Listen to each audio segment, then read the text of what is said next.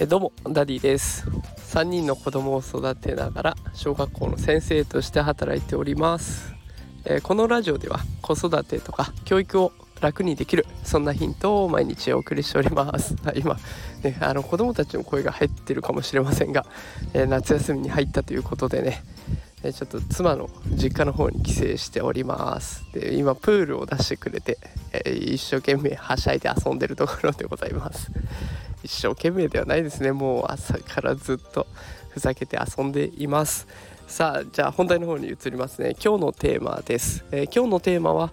令和の自由研究はタブレットを使うといいというテーマでお送りしたいと思います。一人一台端末がね配られている状態だと思いますので、まあ、せっかくね自由研究やるんだったらこれを使わない手はないでしょうというのが今日の結論でございます。でこのタブレットねあのー、実際に自由研究で何か調べたものをまとめるっていうのに使えればねあの本当に簡単にできます。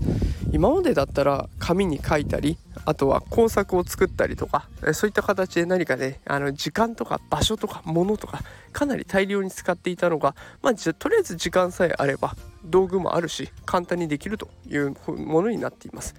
でしかも子どもたちがねタブレットでいろんなアプリの操作方法も学べるので一石二鳥かなと思うので、まあ、もしねあのお子さんで自由研究どうやってまとめようかなってどういうことやらせようかなってお困りの方いらっしゃいましたら聞いていただけたらと思います。ではタブレットでどんなことができるのかっていうところですがまあ大きく分けるとね4つ今日は紹介しようかなと思っています。えプレゼンそれからオンライン社会科見学アニメーションプログラミングこの4つですねで一つずつお伝えしていきたいと思います。まずはプレゼンです。えこれは端末配られた端末の方には必ず、えパワーポイントとかキーノートみたいなプレゼンテーションソフトがね導入されています。でこれを使えばあの学校でね高学年になるとどんどん自分でプレゼン資料スライドを作ってみんなの前で発表するっていう機会が増えてきますので早いうちからやっておくとお得かなと思います。じゃあそのプレゼンソフトを使ってどんなことを調べればいいかっていうとこれが次のオンライン社会科見学という方に移っていきます。今ねオンライン上で社会科見学ができます。ごめんなさいちょっと風が強くなってきたので聞きづらかったらすいません。えオンラインで社会科見学をができる企業って本当にたくさんあって例えば車好きの子だったらスバル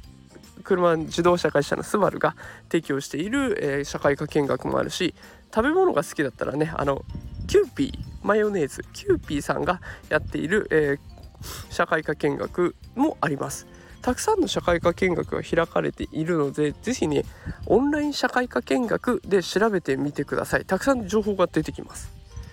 でこういったものを調べたものをプレゼンにまとめていくっていうのはいいと思います。で続いてアニメーション。えっと、私の今受け持っているクラスだとね YouTube 係なんていう係があるんですね。でこの係は自分で動画を作ってでそれをみんなに見せるという係なんですけれども本当にあのこの動画編集アプリもタブレットに入ってるんですよ。これがまた簡単で私のところは iPad が配られているので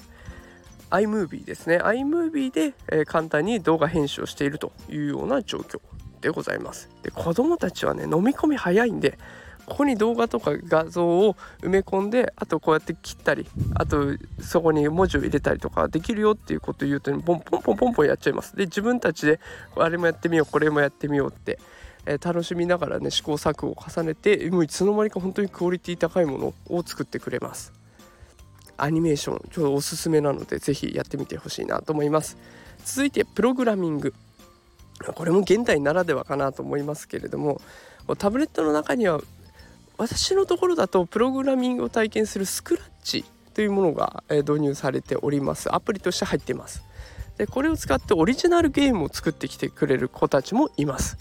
あの対戦型のゲームを作ってきたりだとかあとは担任の私がファンの子から追いかけられていてそれを逃げ続ける。で何秒逃げたかによってポイントが変わるっていうようなゲーム。があったりしました、ね、こんな風に自分でゲームを作ってでそれを2学期の最初に発表するなんていうことができたらね本当にクリエイティブ創造性の高い作品になってくるしで実際プログラミングの技術も学べるしいやあの本当にお得な自由研究かなと思います。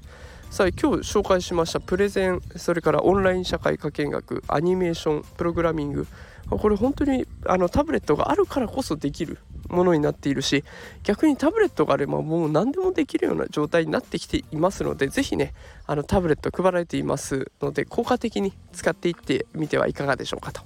いうようなお誘いでございました、えー、本日も最後まで聞いてくださってありがとうございました。